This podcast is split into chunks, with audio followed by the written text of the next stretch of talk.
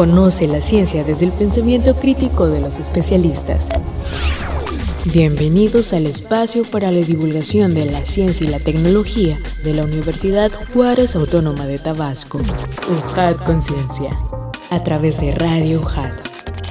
Comenzamos.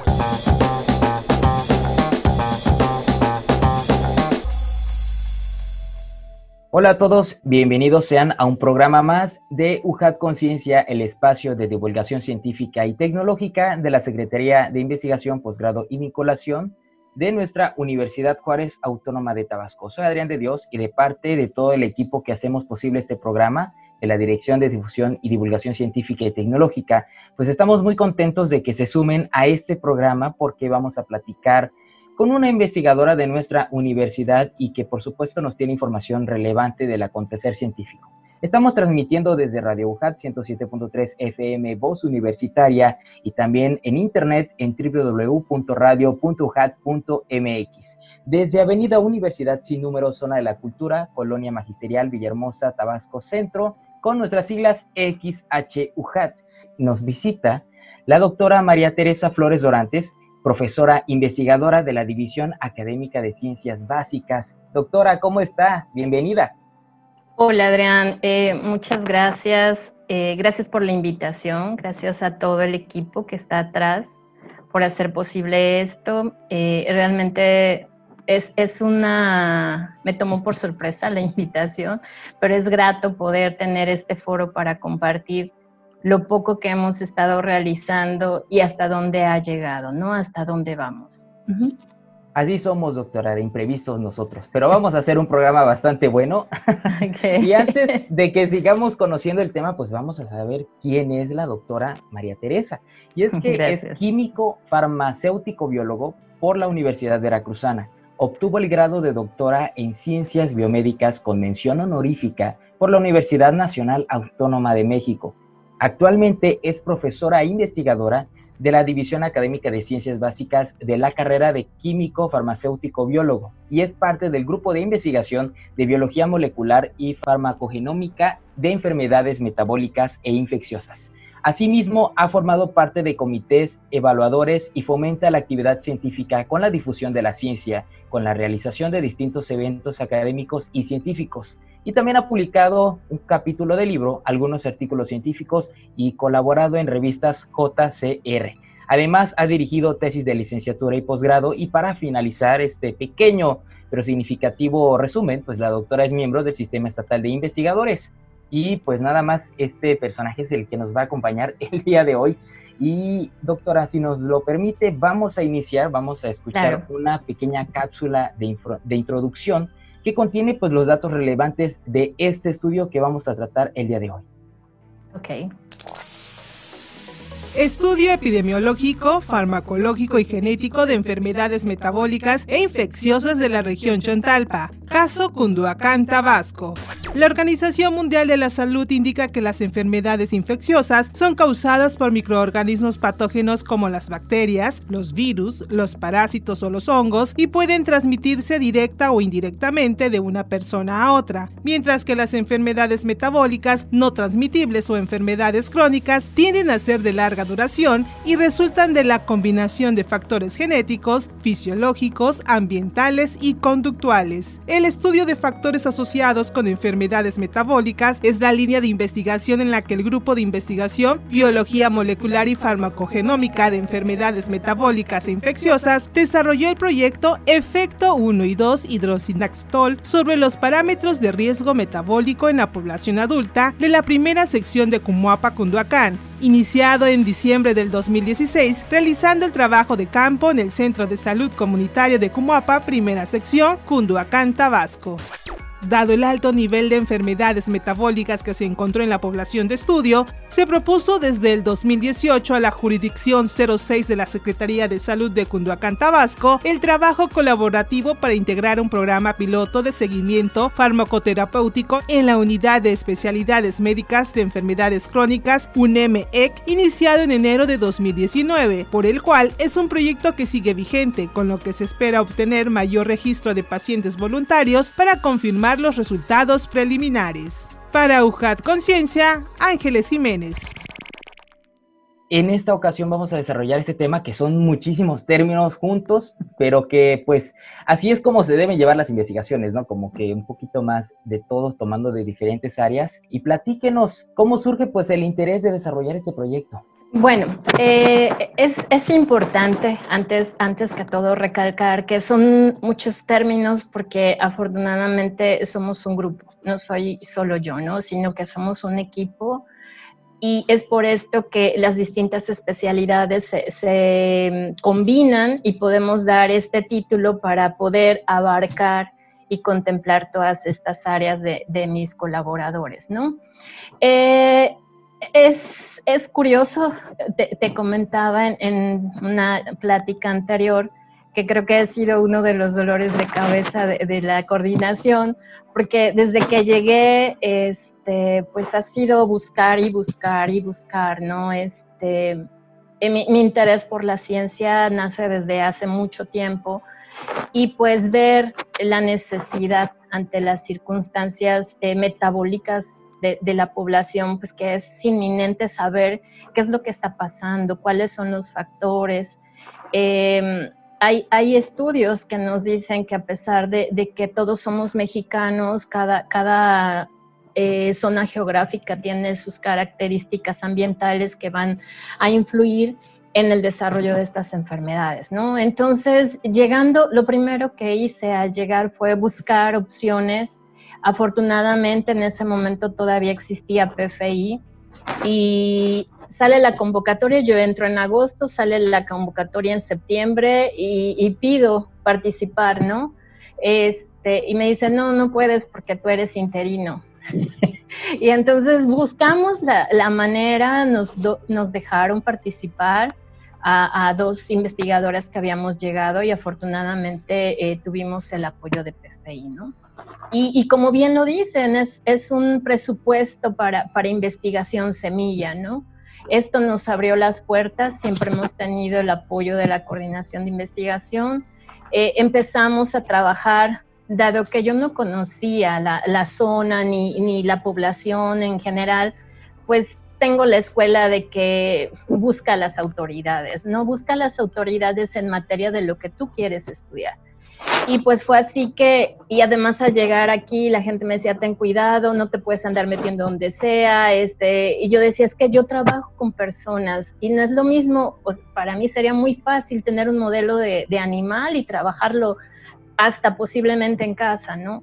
Pero no, yo trabajo con personas y, entonces Secretaría de Salud, ¿no? Entonces, ¿a dónde quiero trabajar?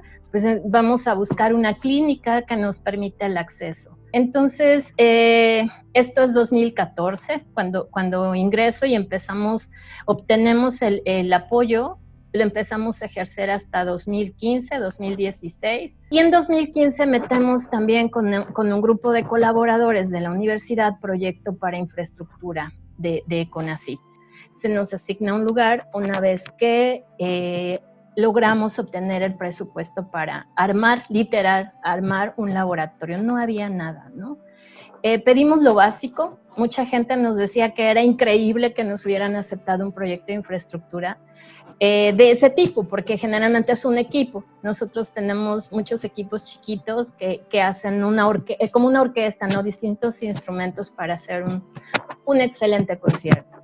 Y bueno, empieza ahí nuestro caminar. Eh, afortunadamente hemos tenido la colaboración de muchos estudiantes siempre y pues son nuestra fuerza, ¿no? Porque nosotros podemos tener mil y un ideas, mil y un proyectos, pero si no tenemos los recursos humanos con el interés y el, el profesionalismo para, para desarrollar, pues nos quedamos en el mismo lugar, ¿no? Hay compañeros que tienen muestras eh, eh, eh, congeladas, sin procesar, porque no hay quien las procese, ¿no? Entonces, afortunadamente hemos tenido siempre chicos con, esa disponibilidad de aprender y de crecer. Hemos visto su crecimiento a lo largo de, este tiempo Y pues es hasta 2016 que realmente arrancamos en diciembre, o sea, sí nos ha llevado un poquito de tiempo porque entre los procesos administrativos, los procesos eh, con respecto a, a las instalaciones, etcétera, arrancamos hasta 2016 nuestro proyecto bueno, es finales de 2016. Eh, es, diciembre en realidad. Eh, los chicos, pues habíamos comprometido becas, habíamos comprometido tesis por, desfortuna nuestra y no estaba en nuestras manos empezar, ¿no? Arrancamos, arrancamos con los muchachos, eh, íbamos a la comunidad de Comapan. fue toda una semana de toma de muestra captamos 130 eh, muestras aproximadamente. El compromiso, y, esto viene desde, desde mis orígenes en, formación, es que siempre hay que tratar de devolverle algo a la población que con gusto comparte con nosotros eh, sus muestras, su información y demás, ¿no? Entonces, sabiendo la situación económica de, las, del lugar, pues lo único que podíamos devolverle era asesoría médica y eso era con el, médico de la, de la, clínica, la doctora Patti Jiménez, que siempre ha estado dispuesta a colaborar con nosotros. Eh, se suma a nuestro equipo una nutrióloga y pues también les empezó a dar asesoría nutricional y nosotros eh, devolvíamos eh, los datos clínicos, ¿no? Entonces, esta parte, pues a las personas les pareció genial, no dudaron en, participar en el estudio y pues a nosotros a cambio nos daban, nos firmaban el consentimiento informado, ya que seguimos eh, toda la, documentación y protocolos éticos para llevar a cabo una buena investigación y que posteriormente, si los datos son, son adecuados, pues se pueda publicar, ¿no? Sin ningún problema. Es aquí donde empieza nuestra labor y empezamos a, generar un monstruo de datos, ¿no? encontramos cosas muy interesantes, e incluso prejuicios que teníamos previo a, tomar nuestra muestra y evaluar a nuestra población de acuerdo a lo que dicen los estándares en el centro, pues se vinieron para abajo, ¿no? Y empezamos a detectar muchos detalles de la población que no había como conocerla realmente, ¿no? Y los chicos también empiezan a capacitarse en el adecuado llenado de, instrumentos, como son los cuestionarios estandarizados y demás. Y empezamos el qué hacer, ¿no? Se, se hicieron muchas cosas a pesar de lo, improvisado que estuvo el inicio de nuestro trabajo, pero sirvió para que como que todos nos capacitáramos y lográramos un mejor trabajo en equipo. El laboratorio que tenemos también en la División Académica de Ciencias Básicas jugó un papel muy importante, el laboratorio de análisis clínicos, eh, que está a cargo de la maestra Blanca Estela eh, bueno, ellos fueron los que estuvieron procesando nuestras muestras para devolverle a los, a los pacientes, ¿no? Ah, la médico estaba encantada porque pues de una manera muy rápida tenía los datos de específicos, datos clínicos para poder hacer evaluaciones más concretas. Eh, encontramos que obvio eh, obesidad, diabetes, hipertensión eran enfermedades que estaban con alta frecuencia en nuestra población y pues que es de preocuparse porque la mayoría de la población era adulta joven, ¿no? Entonces sabemos lo que conlleva esto, sobre todo un gran número de, la población, más del 70% con obesidad, pues sabemos hacia dónde van y, y que no están haciendo cambios en sus hábitos, eh, siendo honesta y de acuerdo a las estadísticas, dice que nuestra población tiene un gran consumo de carbohidratos. Afortunadamente teníamos a la nutrióloga, nos ayudó a hacer la evaluación de, los macronutrientes en las dietas de esta población. Nos dimos cuenta que no. yo dije, no, pues al momento, porque eh, yo trabajaba con los muchachos, yo estaba inmersa en los distintos roles que jugaba cada quien y este, de repente me tocaba a mí hacer también las evaluaciones y al hacer los cuestionarios pues esperábamos que nos dijeran, sí, tomo mucho refresco. No, o sea, fue cuando nos desconcertó porque efectivamente nuestra población no estaba consumiendo la cantidad de carbohidratos que nosotros teníamos o esperábamos, ¿no? Y empezamos a ver que son otros factores que incluso podrían ser también los ambientales los que están jugando un papel importante en el desarrollo de estas enfermedades, ¿no? Que son más hábitos los que nos están dañando que en realidad nuestra dieta. Y empieza ahí el quehacer y el revisar y ver que son tantos los casos de, de personas con diabetes que no sabían cuál era su tratamiento, que muchas veces olvidaban tomar su tratamiento. Y entonces eh, tenemos en el grupo un, este, un especialista en farmacia y pues la parte de farmacia clínica y hospitalaria está muy olvidada por acá, ¿no? Y fue, bueno, a ver, vamos a ver cuáles son las necesidades de la población pero también nos dimos cuenta que es muy riesgoso estar moviendo, porque finalmente yo me sentía responsable de todo el grupo, ¿no? Claro. Y dada las circunstancias, la, la seguridad en la zona, pues fue así de, sí es adecuado regresar, necesitamos más presupuesto, por desfortuna no, ya no llegó la otra parte de PFI, nos, nos quedamos eh, con medio ejercicio del presupuesto, sin embargo, sí logró salir mucho material que ha permitido la titulación incluso de, tres chicos, ¿no? Entonces vamos, vamos por más. Afortunadamente esa información que está allí, tenemos una pequeña genoteca de esta, de esta población y pues ha permitido eh, realizar tesis pequeñas, ¿no? Van dos niños titulados y otra niña que va en proceso, ¿no? Entonces van por allí ya tres tesis de esa, de esa información. Este, doctora, usted nos está diciendo que algo muy interesante, porque pues como bien también menciona, es que pues se rompieron algunos paradigmas, ¿no? De que, bueno, pensamos todos que por estar comiendo, qué sé, las frituras, estar tomando bebidas azucaradas con gas, eh, y, Pero en realidad son otros factores que, pues, lamentablemente por desconocimiento no, no entendemos, ¿no? Y, y, esto, ¿hacia dónde nos va a llevar? ¿Hacia dónde los va a llevar ustedes con esta investigación? Que, pues, como dice usted, lamentablemente, pues no se ha recibido un apoyo, pero pues las ganas que estamos escuchando de usted de seguir informando a la, a la sociedad, eh, ¿hacia dónde caminará todo eso? Porque vaya que es, un terreno incierto, pero que a la vez hay una luz de esperanza pues para todas las personas que pues están buscando remedios a, problemas de salud y ahora ni decirlo, ¿no? Con la cuestión de, de esta pandemia en la cual pues nos vimos inmersos muchas personas. Sí, eh, precisamente estaba ayer redactando algo y decía, este, esta pandemia, además de otras cosas que nos ha enseñado, nos deja en evidencia estas epidemias que han estado de manera silenciosa. Como no es tan, o sea, el hecho de tener diabetes, el hecho de tener eh, obesidad, no es un factor que te lleve de manera rápida al deceso, no a la muerte. Entonces, ah, es algo que puedo sobrellevarlo, ¿no? Pero es en este momento donde vemos que todo el conjunto de esas enfermedades no transmisibles pueden eh, ser un escenario nada favorable para las personas que presentaron este cuadro de COVID, ¿no?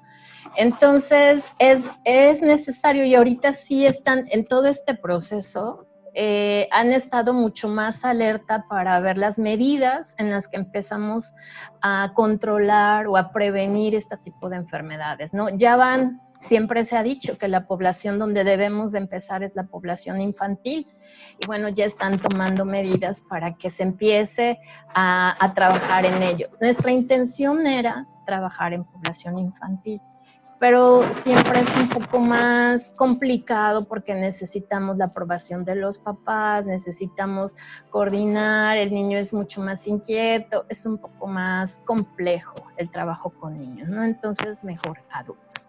Después, eh, al ver estas altas frecuencias, ver el tratamiento que se llevaban, porque parte de, los ítems que, mm, incluye nuestro trabajo, nuestro primer cuestionario, incluía la farmacoterapia para las distintas enfermedades. Entonces empezamos a ver algunas eh, indicaciones o prescripciones que tenían interacciones y demás y contactamos, ya teníamos eh, con ayuda de la doctora Patti Jiménez, que, era trabajadora de ahí de, la clínica de Comuapa Primera Sección, eh, nos contacta con la jurisdicción 06 y empezamos ya una, un trabajo mucho más formal, mucho más robusto. Y nos enteramos que tenían una clínica ahí, eh, la unidad de enfermedades metabólicas, eh, de especialidades de, enfermedades metabólicas, que es la UNEMEC, y pues enseguida nos brilló a nosotros los ojos, ¿verdad? nos van a permitir trabajar con ustedes. Eh, se demoró todavía un rato porque no fue tan fácil el acceso, y no por parte de ellos, sino por los protocolos y los tiempos en los que ellos arrancaban a trabajar. Eh, estuvimos en charlas platicando nuestros resultados, la importancia, y bueno, nosotros llegamos de invitados y a ver qué nos permitían, ¿no? De manera inicial eh, se propone un proyecto de seguimiento farmacoterapéutico para estos pacientes, ver cuál era el tratamiento que se les daba y nosotros empezamos a analizar. Empezamos como... Doctora, vamos a detenernos ahí para que empecemos en el siguiente bloque y nos digan esos tratamientos. ¿De qué se trata? claro. Exactamente, porque hay muchísimo de donde poder informarnos. Es muy importante también saber eh, las condiciones, como bien nos está planteando, y también del equipo multidisciplinario, que eso es algo muy importante que se sumen esfuerzos desde diferentes perspectivas, diferentes disciplinas, y nos hablaba de algunos planes, algunas actividades a desarrollar sobre esa misma tendencia, y pues los micrófonos son de usted, doctora. Díganos. Gracias. Eh, bueno, eh, comentaba eh, anteriormente que empezamos a trabajar con este gran equipo, ¿no? Nos abre las puertas la jurisdicción 06, gracias a la doctora Eli Baez, y es con la doctora este, Araceli Domínguez que empezamos a trabajar más de cerca. Fuimos muy respetuosos, eso es importante recalcar, porque pues ellos tienen una vida de experiencia clínica, ¿no? Tal vez nosotros tenemos experiencia en libros, en bibliografía, pero no tanto como lo que ellos viven al día. Eh, es el maestro Pascual Pedraza Montero, quien, quien es el, el que coordina esta parte de, de seguimiento farmacoterapéutico junto con el maestro Daniel Vázquez Kawich. Y entonces arrancamos 2019. Se tuvieron que hacer nuevos, nuevos eh, materiales porque se planeó hacer seguimiento por tiempos. Sabíamos que la población es cautiva, van llegando a lo largo del año y son alrededor de 250 300 pacientes a lo largo del año nos permitieron invitarlos, nosotros como, como un plus nada más, ¿no? Y estén en farmacia, enfermería, esta, psicología, nutrición y aparte de los farmacéuticos, ¿no? Eh, empezamos de, de acuerdo a lo que, a los principios éticos y profesionales, decidimos no eh, intervenir en ningún momento, solo ser espectadores nos permitían el paciente que, accedía a trabajar con nosotros y a participar en el proyecto, nos permitía revisar su, expediente clínico y empezamos a detectar varios eh, detalles, sobre todo en medicación, ¿no? Errores de medicación, interacciones medicamentosas que llevaban a reacciones adversas, etcétera.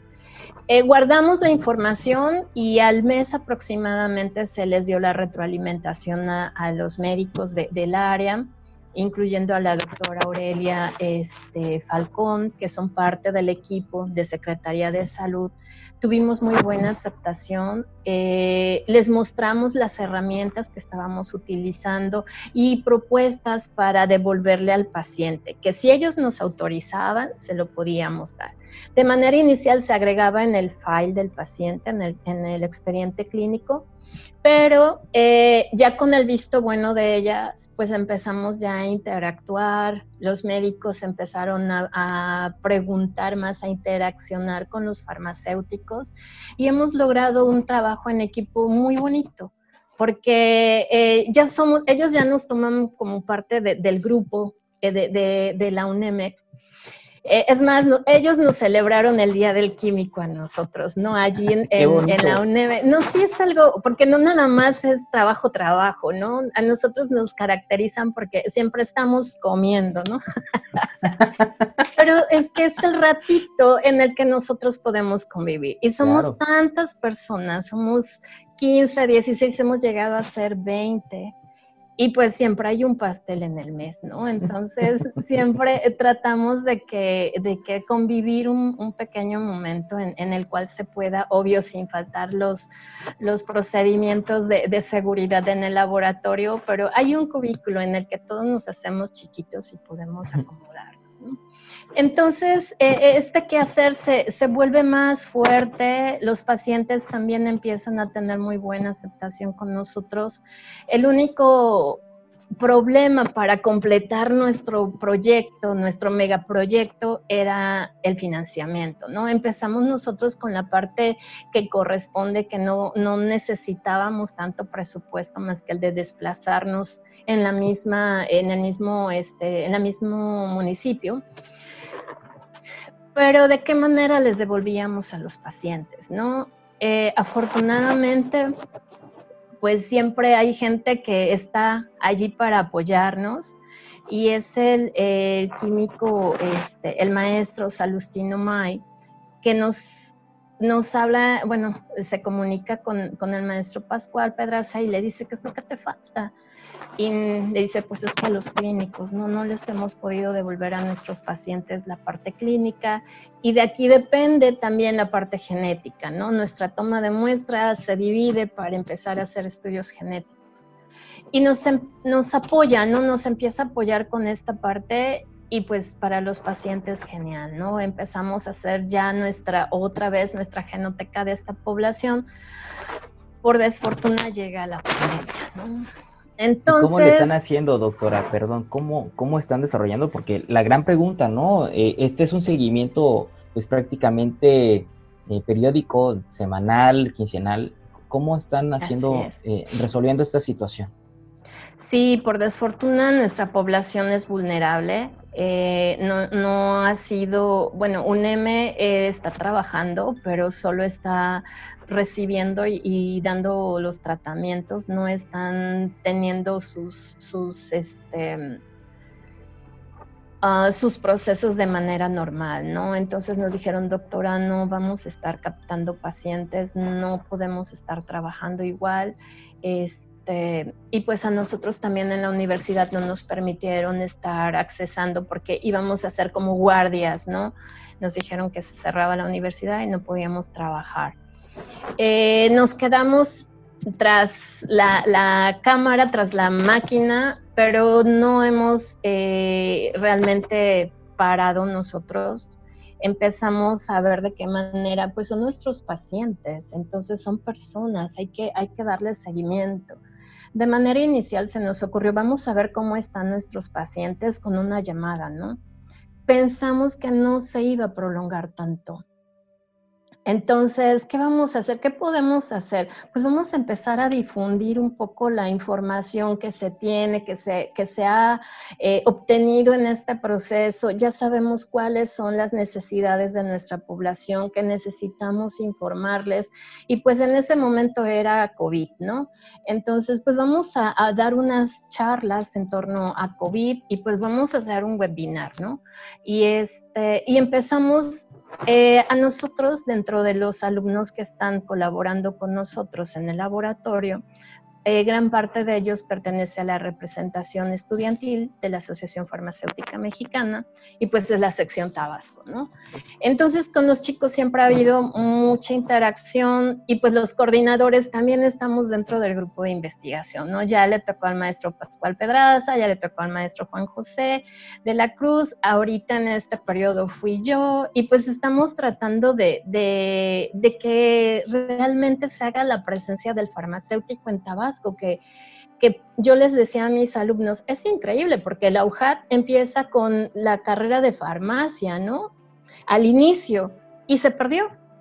y ahorita entra QFB y estábamos como relegados, como olvidados, y empezamos con este quehacer, ¿no? De, resaltar de que, de que sí hay mucho por hacer y de que se puede compartir siempre de manera adecuada. Entonces hemos sacado por ahí algunos flyers de, agradecimiento a la, comunidad. Eh, por ejemplo, eh, el hecho de no medicarse, que es algo con lo que estamos batallando desde hace mucho tiempo, incluso lo vemos con nuestros pacientes. Se sacó un flyer gracias a los chicos que son nuestros diseñadores. Eh, van desarrollando competencias que en su vida se habían, se habían eh, eh, propuesto, pero las necesidades los hace enfrentarse y pues siempre son nuestra mano derecha, ¿no? Para, para hacer ese tipo de cosas.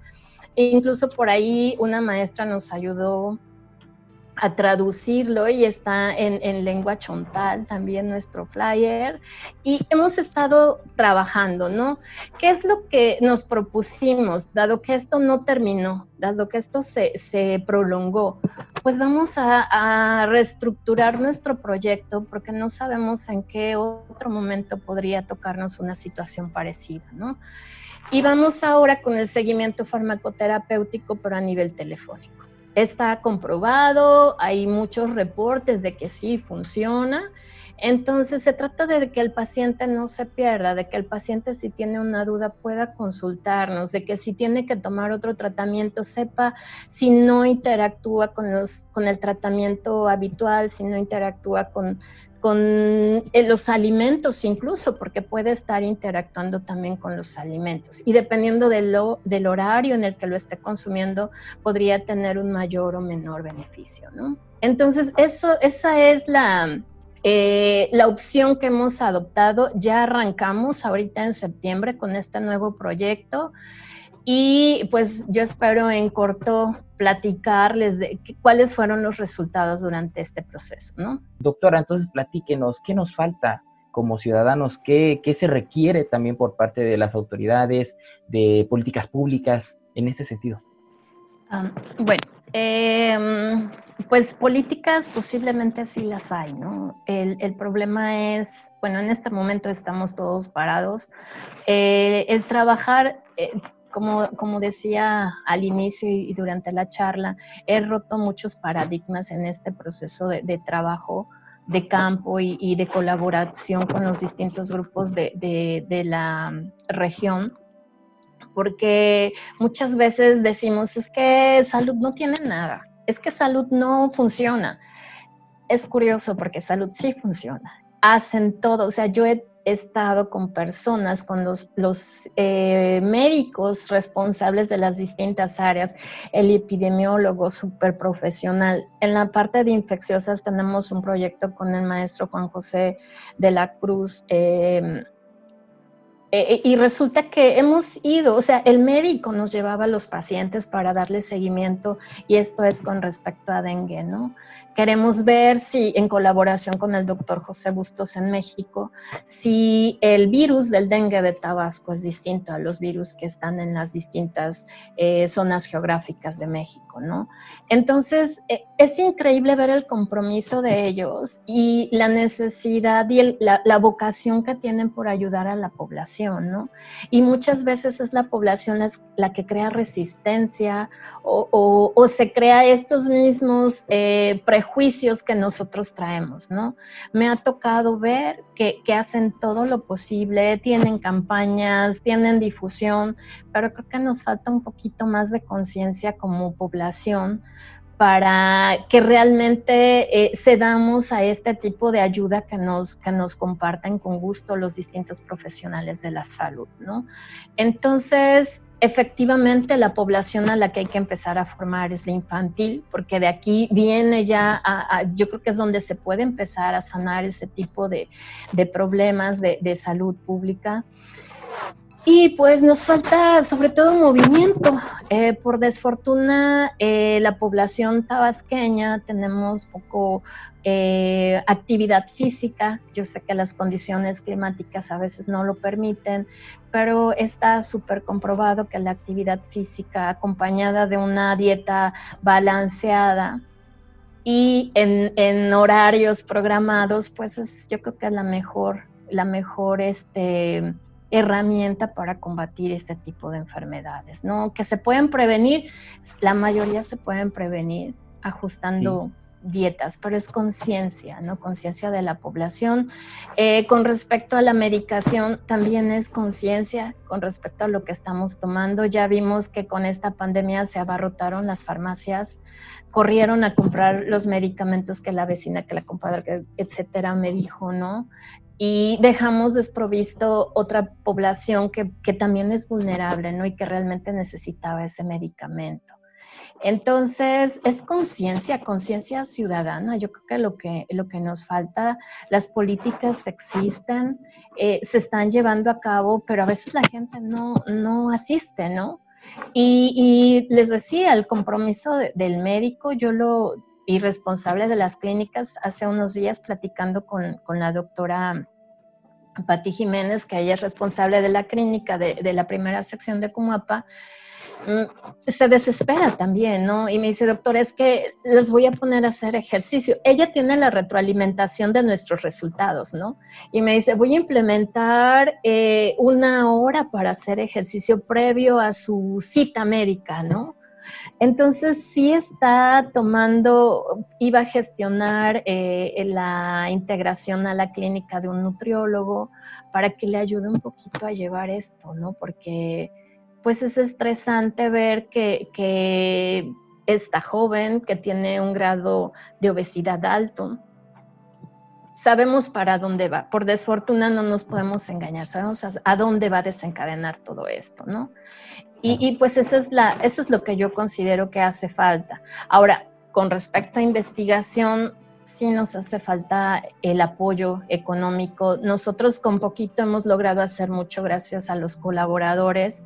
Hemos tenido que colaborar con otros grupos de, investigación de la misma UJAT para poder entender un poquito más a nuestra población, porque va a haber también factores genéticos que estén involucrados en, este detonante, ¿no? que sean como detonadores de estas enfermedades pues no los terminamos de conocer, ¿no? Necesitamos un poquito más de trabajo y pues la difusión. Nosotros hemos tratado de hacer difusión em, profesional de, calidad y pues gracias a otros colaboradores pues hemos empezado, llevamos cinco años este, realizando un evento de manera anual, solo el año pasado no lo hicimos eran jornadas de química aplicada y farmacia. Eh, hace ya tres años lo convertimos en congreso.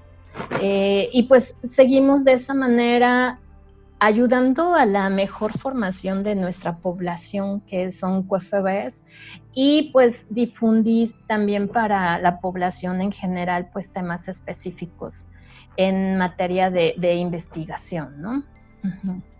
Sí, como que ese interés también del público, de, todas las personas, de, entender y que se requieren pues sustentos teóricos para la información que a veces compartimos en las mismas redes sociales, ¿no? Porque a veces e, ese es un, problema que sí hemos estado desarrollando constantemente aquí, es esa situación que necesitamos ir eh, abonándole a las nuevas generaciones de que pues no porque esté en Facebook o no porque esté en Twitter quiere decir que es real, ¿no? Hay que, hay que tener un sustento para que pueda ser compartido y tenga pues, relevancia el mensaje, ¿no? Y pues como usted misma ha señalado, doctora, en México es un universo de, cosas que podemos encontrar en todos los ámbitos históricos, científicos, este, en, todos los, los, ámbitos donde se pueda desarrollar investigación. Y en este sentido que ustedes están abonando hacia ese mismo conocimiento, pues esperemos que logren eh, encontrar pues las respuestas a estos hitos que ustedes han ido desarrollando, estos paradigmas que han roto y que estamos seguros les va a ir muy bien porque se nota cuando hay mucha pasión y eso es lo importante también, las relaciones humanas que permitan pues ingenierías, eh, ciencias exactas, ciencias básicas en este caso, pues es como permitirá el desarrollo de nuestra sociedad. Doctora, nos tenemos que ir. Muchísimas gracias por todo su conocimiento, por compartirnos este, pues este viaje que han estado llevando por este tema tan importante y relevante, no solamente ahora, sino siempre, que a veces ahí está, pero no lo vemos como, como hasta ahora, ¿no? La salud. Sí, sí. Eh, Sí, efectivamente. Entonces, pues yo los invito nada más a que nos acerquemos a los profesionistas de, o profesionales en las distintas ramas que corresponden para la salud. Em, yo creo que muchas veces estamos encasillados en que la dieta es, por ejemplo, demasiado rigurosa, demasiado rígida, y yo creo que se puede ir adaptando de acuerdo a nuestras necesidades y a nuestra economía, ¿no? No, no tiene que ser tan, tan estricta siempre y cuando tengamos hábitos adecuados. Y yo creo que eso es, eso es lo que hace la diferencia. Y pues eh, la población tabasqueña terminó siendo muy, mucho más interesante que las, que las antes estudiadas, precisamente por los factores eh, ambientales, ¿no? Hay muchos factores que pueden estar repercutiendo. La dieta, yo voy fascinada con la dieta y aprendiendo, ¿no? También. Entonces, pues eh, y con respecto a la difusión, pues en, este, en esta ocasión nos toca ya realizar a nosotros como grupo de investigación y por parte del laboratorio, estamos todos involucrados como colaboradores en el tercer Congreso de Química Aplicada y Quintas Jornadas. Eh, y pues vamos, primero Dios, en, noviembre empezamos con este nuevo evento. En esta ocasión también adaptándonos a, la situación, será en modalidad en línea, ¿no? Claro, pues estaremos muy gustosos de compartir la información de este, de este congreso, porque como usted dice, ya vienen años realizándolo. Y nosotros hemos colaborado con ustedes eh, desde nuestra pequeña y humilde este, trinchera con la difusión y ahora con más, con esta oportunidad de poder platicar con usted de viva voz. Y pues doctora, muchísimas gracias en serio por todo lo que nos compartió. Esperamos que nos vuelva a acompañar en un día de estos. Gracias, gracias y pues nada más cabe recordar o recalcar que todo esto que les comento, yo soy una vocera de un grupo muy grande, ¿no? Eh, somos un grupo, somos un equipo y sin, sin ese equipo no podríamos lograr lo que tenemos hasta ahora. Y son generaciones que van pasando, pero pues es gusto, eh, para mí es un gusto poder comentar todo esto que poco a poquito fuimos abonando cada uno de nosotros. Muchísimas gracias y pues con gusto aquí estamos. Muchísimas gracias a todos los que colaboraron y pues nos despedimos de parte de la Dirección de Difusión Científica y Tecnológica de la Secretaría de Investigación, Posgrado y Vinculación. Los esperamos en un próximo programa para conocer más el conocimiento científico y tecnológico de la Universidad Juárez Autónoma de Tabasco. Me despido, soy Adrián de Dios. Nos vemos en un próximo programa. Recuerden, UJAT, estudio en la duda, acción en la fe. Esto fue una producción de la Secretaría de Investigación, Posgrado